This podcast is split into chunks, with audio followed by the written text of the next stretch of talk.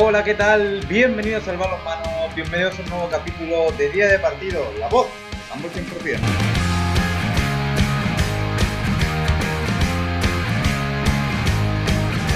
En el día de hoy hablaremos de los debutantes en la presente Liga Liga Sobal.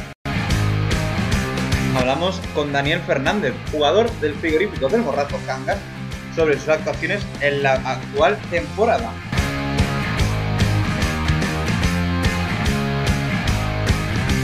Destacamos lo ocurrido el pasado fin de semana. En nuestra mesa redonda analizamos lo más destacado de los jugadores que debutaron en la máxima categoría del balonmano español. Para finalizar, recomendamos los mejores partidos de la jornada en televisión. La mesa está servida, vamos con los entrantes.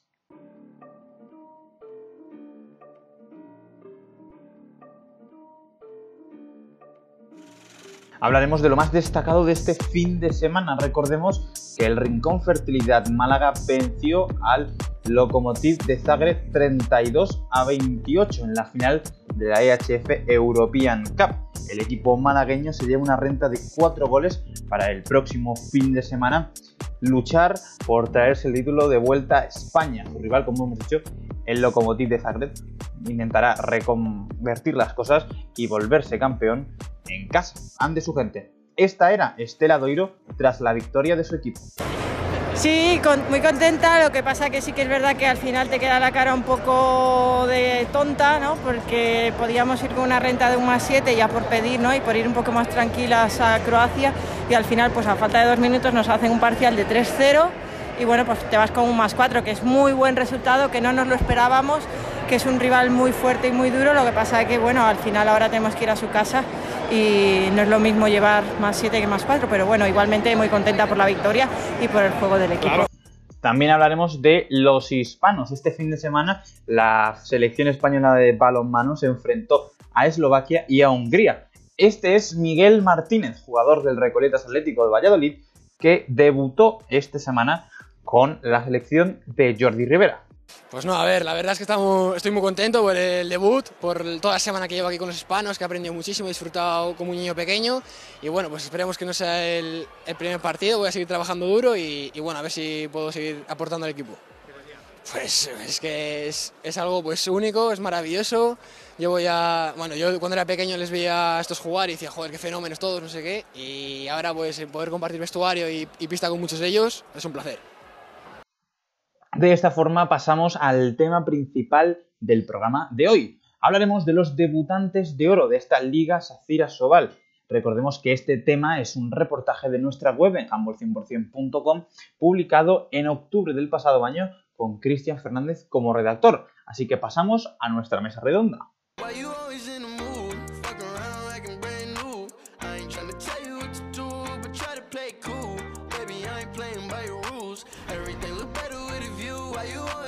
Pasamos ahora con la mesa redonda de nuestro programa en el que hablaremos de, como hemos dicho en el principio y la introducción del capítulo, de los debutantes de oro en la Liga Sacir Asobal. El pasado 23 de octubre del año 2020, nuestro compañero Cristian Fernández de redacción publicó un reportaje con más de 60 jugadores que disputaron eh, su primera Liga Sobal en su carrera deportiva. Para este capítulo nos hemos traído al redactor de ese, de ese trabajo periodístico, a Cristian Fernández de León, Hola Cristian, ¿qué tal? Buenas tardes. Hola, ¿qué tal? Muy buenas. Porque ese artículo en un principio iba a ser solo un reportaje de los, eh, de los más jóvenes, de los debutantes pero más jóvenes, pero luego se me ocurrió decir, pues vamos, ya que estamos, vamos a ponerlos a todos. Y, así, y así quedó. son varios los jugadores. Hablaremos también de jóvenes fue jugadores que están debutando en esta Liga Sobal, pero también hablaremos de jugadores que con, por un motivo o por otro no han llegado hasta este año a jugar en la Liga Sobal. También me traigo como compañero en este programa a Eudal Clasca desde, desde La Roca. Hola Eudal, ¿qué tal? Buenas tardes. Hola, buenas tardes, Nahuel. Ah, encantado de que me invites una vez más, que ya hacía días que no, que no estaba presente. Desde echaba de menos por estos lares, por este Rincon City de Humble 100%. Así que empiezo contigo, Eudal. ¿Cuál es el primer jugador que nos recomiendas eh, de su primera temporada en Asobal? Pues mi primer jugador es uno de los jugadores que más he visto esta temporada porque yo, yo sigo a Granollers, es Jan Gurri, el joven jugador de primera línea del Freiking Balonmano Granollers. Creo que es uno de los grandes nombres de la fructífera generación del 2002. Jan no es que haya contado con muchos minutos esta temporada, pero creo que cuando ha jugado la ha hecho muy bien. Ha sido un elemento clave en la segunda unidad del equipo de Rama como he dicho, no, no, no, es un jugador que acostumbra a salir en las segundas ah, partes de la, de la, primera mitad, ni acostumbra a jugar muchos minutos, pero sí que creo que por, la juventud que, que, tiene ha dado muy buenos minutos de calidad, especialmente en un momento muy delicado de Granollers, cuando fue en octubre, octubre noviembre. Uh, tuvo una plaga de lesiones en la primera línea y, y Jean jugó de titular un par o tres de partidos con que rindió muy bien, un muy buen nivel. Además, también creo que es algo a destacar de Jan es que se puede desenvolver con cierta solvencia en las tres posiciones de la primera línea, tanto de central como el lateral derecho como el izquierdo, y creo que eso le hace ser un, jugador muy, muy polivalente y creo que hay pocos jugadores que puedan decir eso. En mi caso, lo poco que he podido ver al jugador del Franklin Balonmano Granollers en acción, es verdad que es lo que dices tú, es un jugador que sabe jugar al balonmano y que lo está, se está exponenciando, exponenciando su juego, perdón, eh, según pasa el tiempo y según coge más experiencia. Y era mi pregunta para, para ti, Udal, que es el jugador que, has traído tú.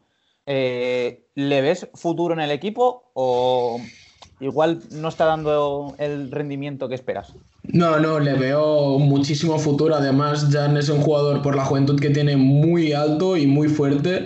Se está, cada vez está ganando más físico y sobre todo creo que lo más importante es que cada vez se está, está defendiendo mejor, que él se había destacado siempre por el ataque, por el central, en las categorías inferiores de Granollers y de La Roca, los dos clubes donde se ha formado.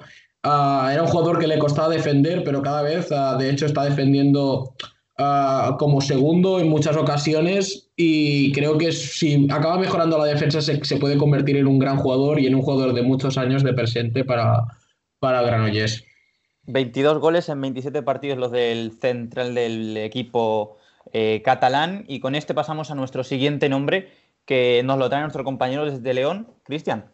Pues al final, como la cabra tira para el monte, yo me he decantado con un, con con un jugador de precisamente de la banca de mar, como es Antonio Martínez Llamazares. A lo mejor el nombre no suena mucho, pero sí que os suena el nombre de su padre, como es Isidoro Martínez, mítico entrenador de, los hispanos y, de, y, del propio banca de mar. Antonio Martínez eh, se erige, es extremo derecho, juega con la posición de, extremo zurdo y se erige como el eh, debutante de esta temporada más joven de la de Mar, porque tan solo tiene 17 años. Es que al final tiene una ficha entre juvenil y el filial. Y al final del juvenil, directamente, sin pasar por el filial, debutó eh, de la mano de, Manolo Cadenas en, el primer equipo ante Benidorm, precisamente. Digo ante Benidorm precisamente porque eh, Manolo Cadenas tuvo que rescatarlo del filial porque Mario López se, marchó in extremis, casi, la última, eh, casi de última noticia, precisamente al Benidorm, y claro, ¿qué pasó? Pues que dejó solo a Gonzalo Pérez Arce en ese, en ese extremo, en esa posición, y por ello Antonio Martínez tuvo eh, la oportunidad y la obligación de, debutar con este, con este, en esta posición. Y, la verdad es que ha crecido en esta temporada como si siempre hubiera jugado. Eh, lleva 27 partidos jugados en Asobal solo, con un total de 14 goles. Y además, como anécdota, tendría que rescatar que, que este chaval, porque al final tiene 17 años, no puede, eh, no puede entrenar por las mañanas porque, por, el simple hecho de que tiene que ir al instituto, porque, joder, no tiene aún ni la mayoría de edad y, al final la proyección, la proyección futura de este jugador es, va a seguir más o menos los pasos de su padre, porque desde pequeño ha, pasado por, todas las, por toda la cantera de la de menos como he dicho, menos ese, menos ese filial, menos ese Ulea de Mar León, pero se tienen bastante, bastante porque además también ha, también ha estado en algunas categorías inferiores de la selección española, de los hispanos, y hay una gran proyección y una gran apuesta además por él.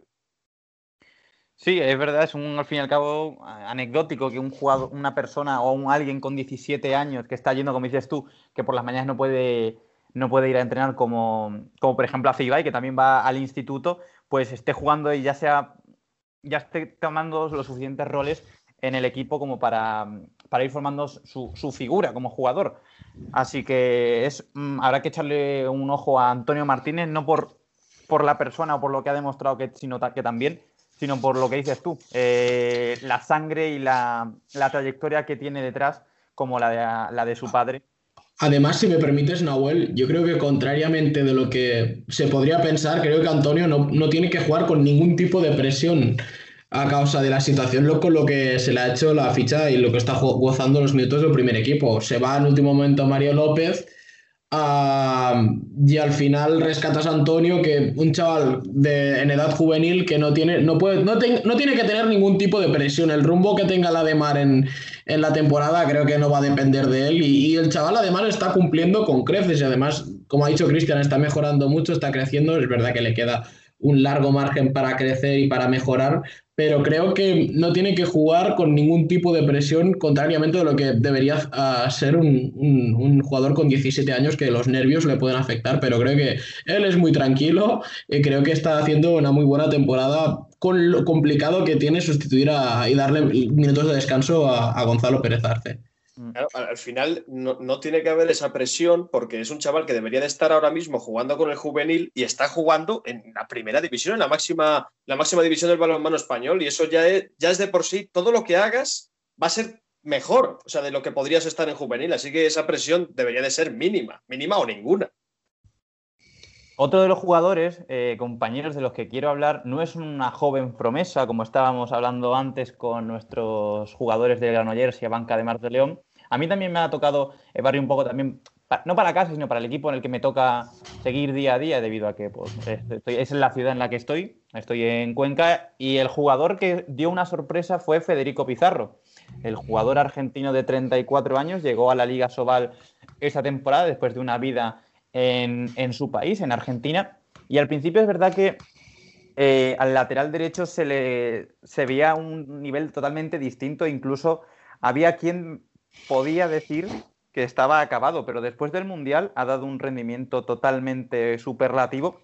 Y ya te digo, eh, partidos como el del pasado fin de semana contra Nava, que hemos comentado al principio del programa, Federico Pizarro hizo un auténtico partidazo, hizo 8 goles, actualmente en 28 partidos eh, tiene 97 goles, un promedio de 3 eh, goles por partido más o menos, gol arriba, gol abajo pero en cierta medida el aficionado conquense eh, se ha podido olvidar o no pensar tanto en Leo Dutra, que fue una de las bajas sensibles de la temporada, por culpa del, argentino con, con, una distancia y con una precisión desde nueve metros importantes. No sé si, si por ejemplo, tienes algún, algo que comentar del lateral derecho argentino.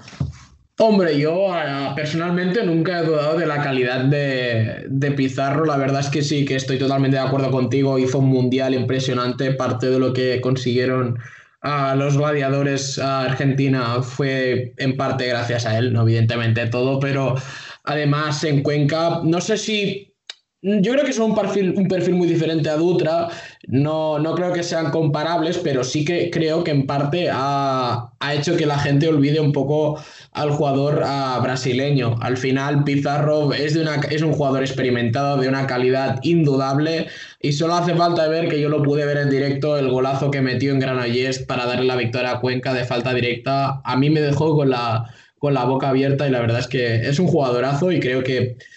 Mmm, lo que va, pueda llegar a hacer Cuenca en este tramo final de temporada, además creo que está en el mejor momento de, la, de la, temporada, Pizarro creo que pueda depender mucho de, del nivel que muestre ofensivamente hablando.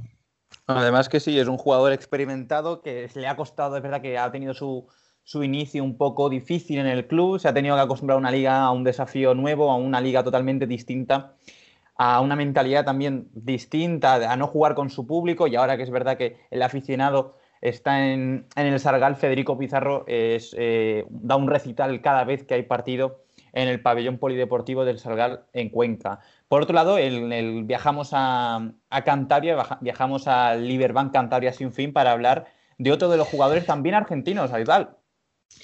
Pues sí, a otro internacional con Argentina, Ramiro Martínez del Liberbank Cantabria sin fin. Extremo diestro de 24 años, que viene procedente de, del Zamora de, de, Plata el año pasado, donde fue uno de los mejores jugadores y uno de los máximos goleadores. Creo que sin duda, sin, sin equivocarme, está siendo de las sensaciones de la temporada, es uno de los máximos responsables de que a día de hoy el Sinfín esté fuera de los puestos de descenso.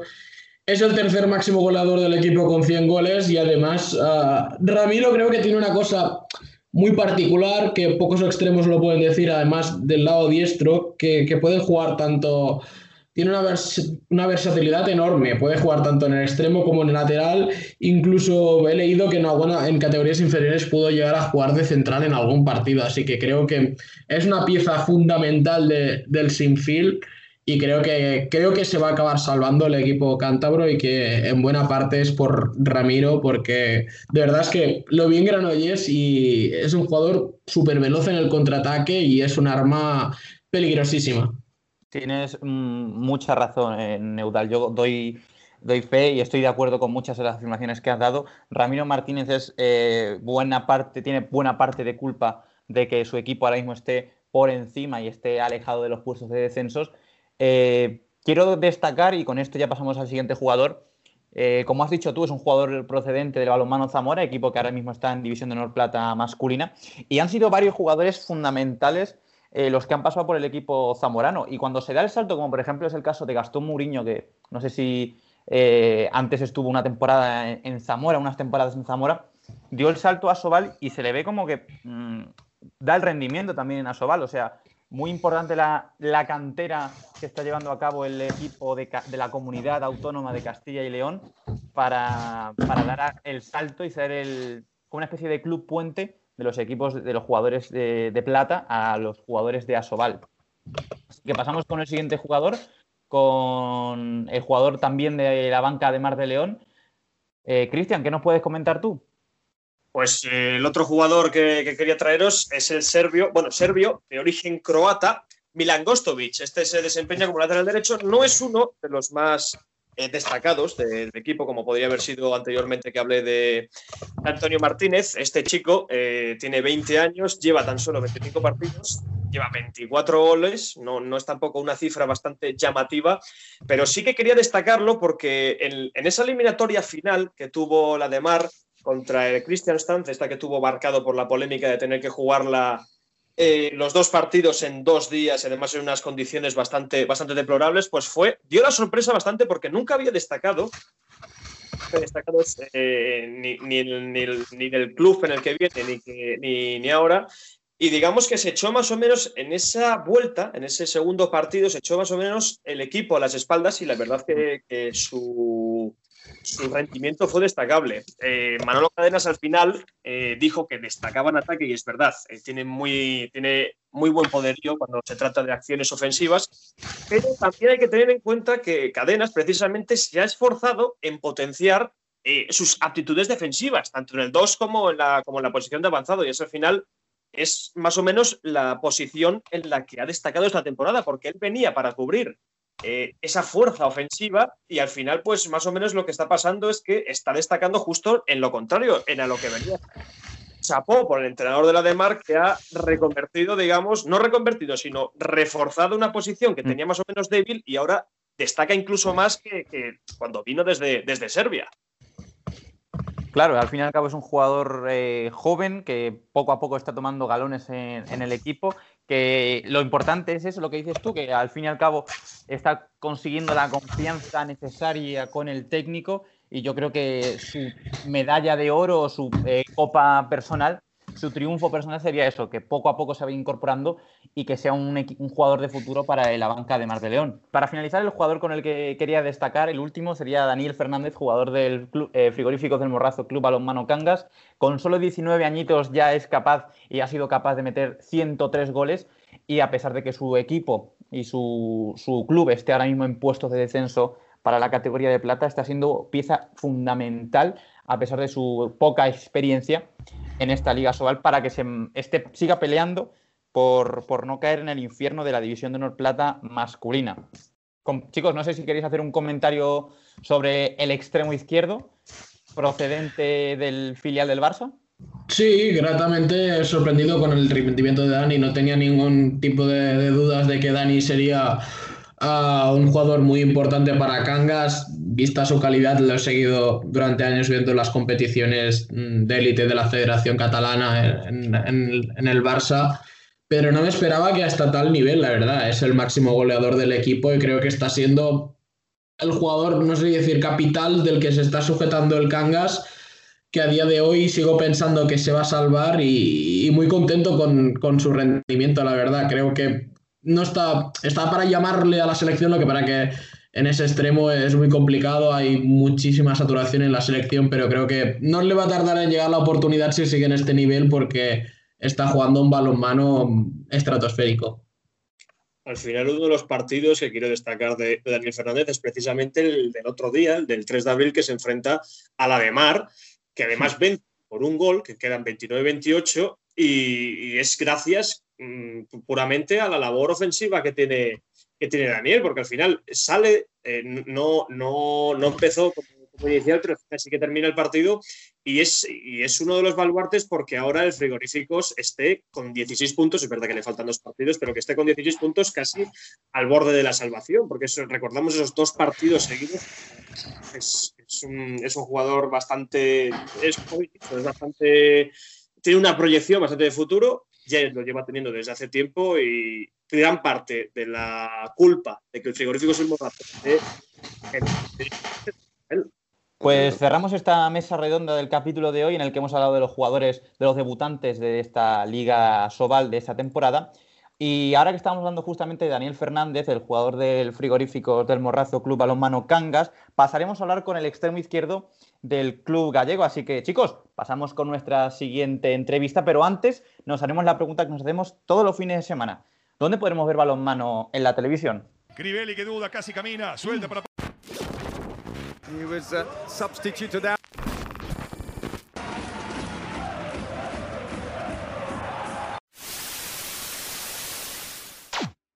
para analizar lo ocurrido y lo destacado de la televisión este fin de semana, como comentamos al principio del programa, jugaremos y veremos la vuelta de la final de la EHF European Cup. Esta vez el Lokomotiv de Zagreb en casa ante el Rincón Fertilidad Málaga. Partido que se disputará el sábado a las 8 de la tarde, que podremos disfrutar tanto por Canal Sur como con Dazón. Por otro lado, en la Liga Sacira Sobal tenemos varios partidos de esta jornada 31 que ya está llegando a su fin. Empezando con el Fertiberia Puerto Sagunto que se jugará el domingo 5 de mayo a partir de las 7 de la tarde, partido que podremos disfrutar en la Liga Sport TV.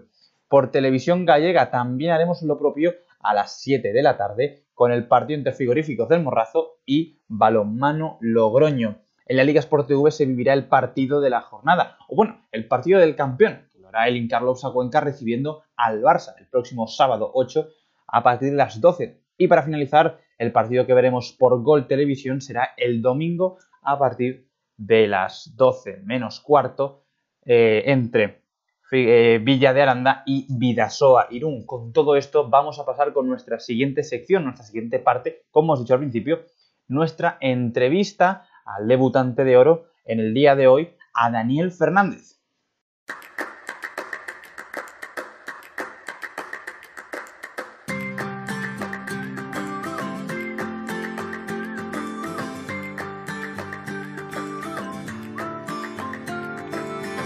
Lo que habíamos comentado antes. Hablaremos con el extremo izquierdo de tan solo 20 años del Club Balonmano Cangas, con pasado en el, filial azulgrana, en el Fútbol Club Barcelona, en su sección de, balonmano. Eh, estadísticas, 103 goles en 27 partidos y como habíamos dicho antes, pieza fundamental para que el equipo gallego siga peleando por, por no descender en en la temporada siguiente. Contra el Sinfín, en el partido que perdió el equipo gallego, metió seis goles. Anteriormente, en el partido que habías dicho tú contra la de Mar de León, metió cinco. La victoria contra Cisne metió nueve. Así que damos la, bienvenida a nuestro programa a, Daniel Fernández, jugador del Club Balonmano Cangas. Hola Dani, ¿qué tal? Buenas tardes. Hola, muy buenas tardes.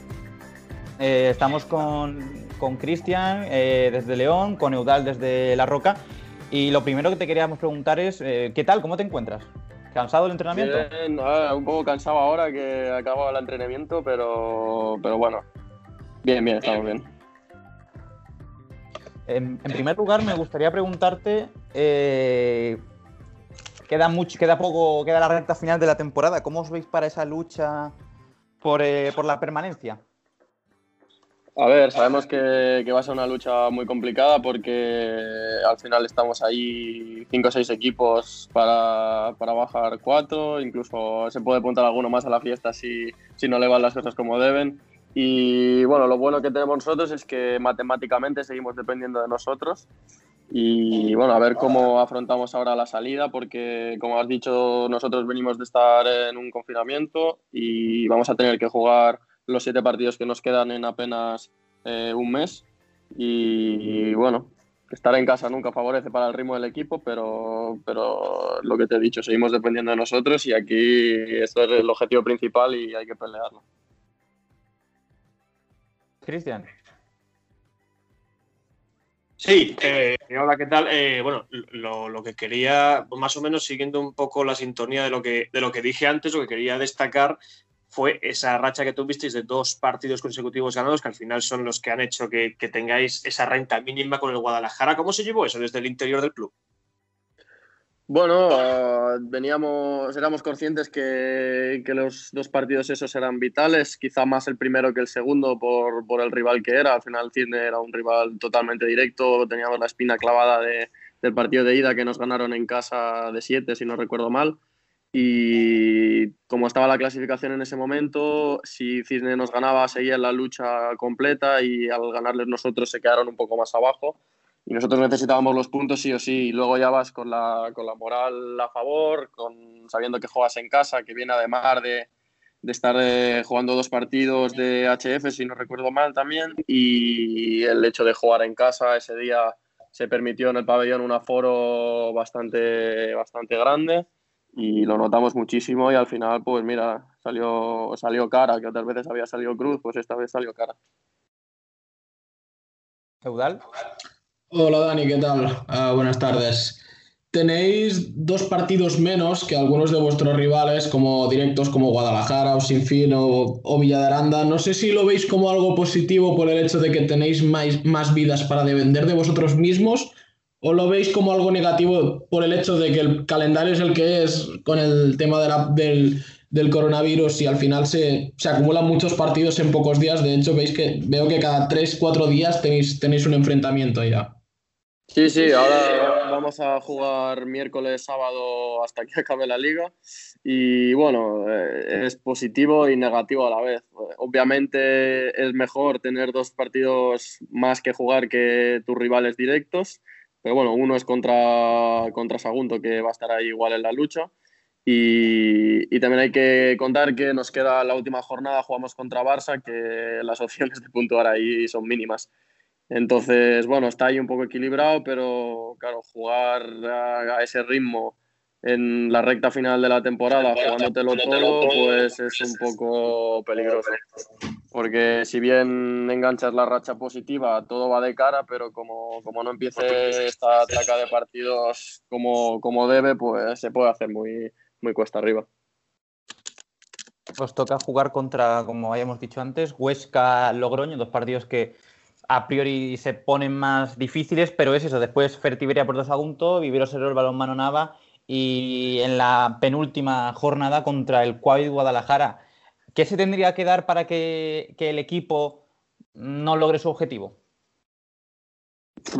Pues nada, perder lo que no se tiene que perder y que encima los otros rivales directos puntúen. Ahora mismo, eh, si ves la clasificación, estamos en, en descenso por un punto, pero estamos en descenso, así que hay que conseguir sumar y todo lo que no sea sumar eh, eh, equivale a ir, a ir para abajo, pero, pero bueno, lo bueno que tenemos es que jugamos contra tres rivales que están ahí en la lucha, que, van a ser partidos a vida o muerte, y, quitando Huesca, los otros partidos contra Naitasuna y Logroño jugamos en casa, que, bueno, como ya se sabe, este año no tanto, pero el Gatañal para nosotros es, un fortín y vamos a ver si va a poder entrar mucha poca gente, pero esos partidos en casa eh, se va a intentar rascar algo seguro.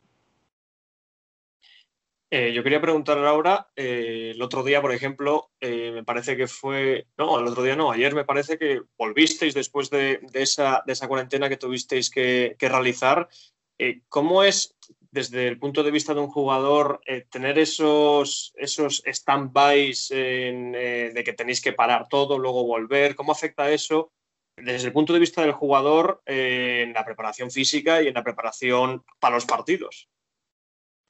Pues eh, la verdad que es durísimo, porque ya no solo físicamente que te rompe todo el ritmo de juego, sino mental. O sea, al final estás de, un día para otro, haces un test, te sale un jugador positivo y de pensar, de estar preparando un partido que vas a jugar en dos días, de golpe te meten 10 en casa, luego vas a tener que, hacer la pertinente mini pretemporada que te toca, con todo lo que conlleva de carga física que al final si, si no haces ese, esa cuarentena, pues bueno, sí es un poco la línea de progresión que tienes de, de cargas y de entrenos, pero claro, al cortar 10 días, por mucho que tú en casa ah, sigas con un trabajo, pues no es lo mismo que, que, lanzar a portería, por ejemplo. ¿no? Al final aquí gana el que mete más, más goles y en casa poco vamos a lanzar.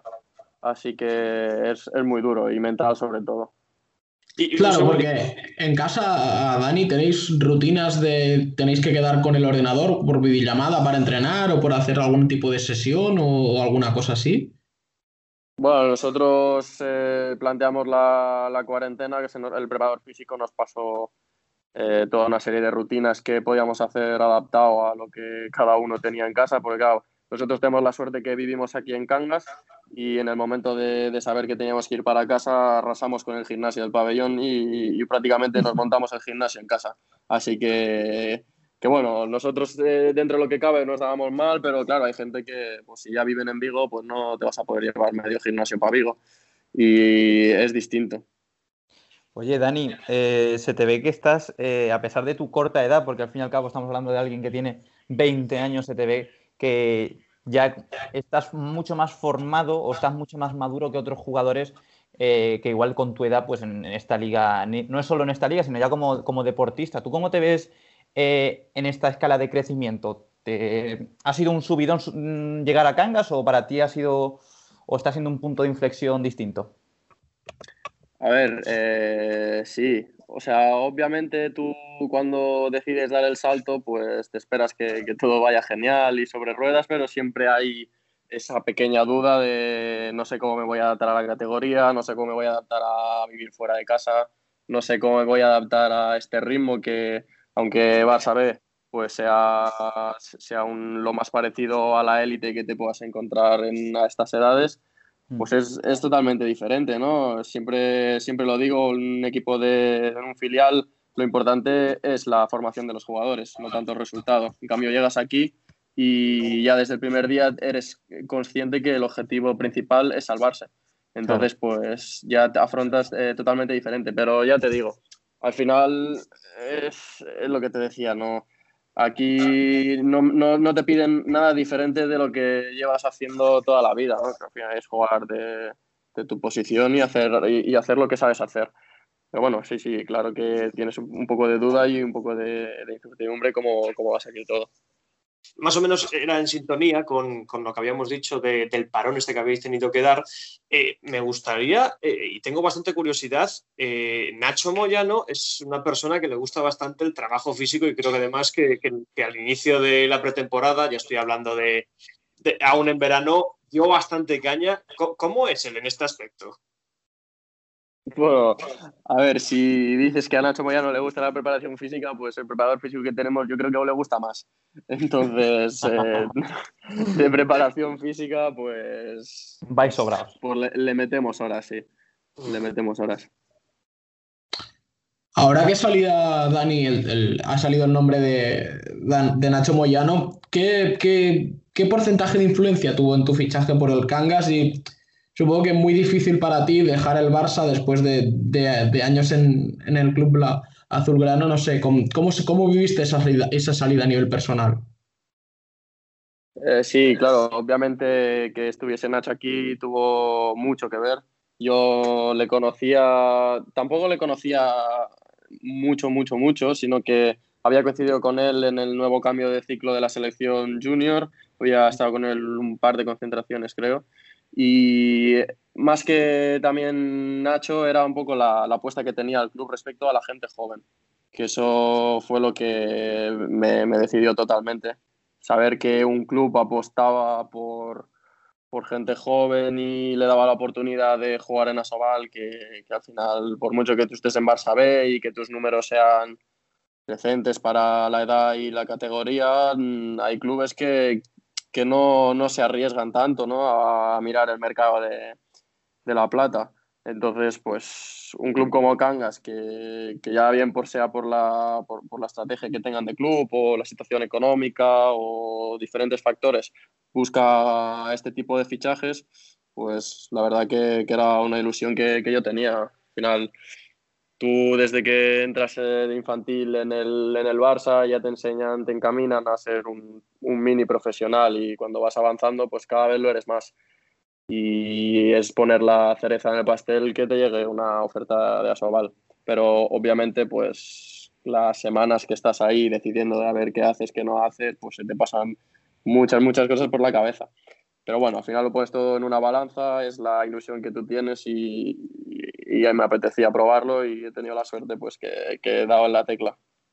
Y no solo has dado en la tecla, sino que estás eh, hundiendo esa tecla a base de buenos de goles, a base de buenos resultados y a base de, del gran nivel que estás demostrando en el Club Balonmano Cangas. Dani, ha sido un placer hablar contigo y te deseamos la mayor de las suertes para lo que queda temporada y que el destino decida si, si, si os toca perder la categoría o si os toca mantener eh, la, eh, la categoría un año más. Muchas gracias, Dani.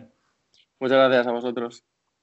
Y muchas gracias también, además de a nuestros oyentes de del otro lado de la pantalla, a nuestros compañeros con, el que, con los que hemos hecho este programa. Muchas gracias, Cristian, desde León. A vosotros y una semana más, encantado de estar aquí pues, un día más, que además hacía bastante que no, que no participaba, era como Eudal. Echamos un poco de menos este, a este equipo y ahora Eudal, muchas gracias también de, por participar desde La Roca y estamos en contacto. Gracias a ti, Nahuel, por invitarme. Un placer siempre coincidir con Cristian, que últimamente siempre lo hago y y muchas gracias a todos y nos vemos a la próxima. Y nos veremos en la próxima también. También nos veremos en las pistas. Recordad que nos podéis seguir en, tanto en redes sociales como en nuestra web, handball100%.com, donde está toda la última hora de nuestro deporte. Y no me queda más que recordaros que hoy, mañana y siempre es día de partido. Muchas gracias.